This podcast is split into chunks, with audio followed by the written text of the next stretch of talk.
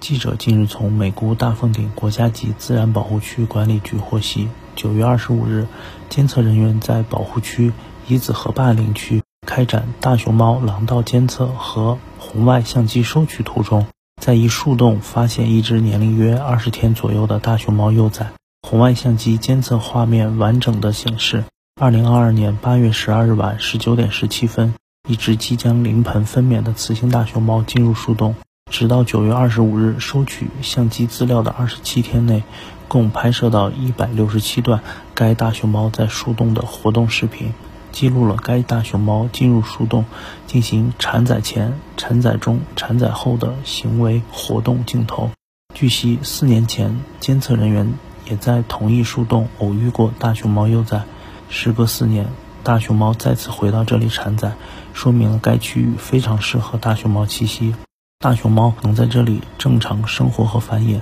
也说明保护工作卓有成效。保护区管理局将对该区域进行重点关注，并持续加强保护和监测。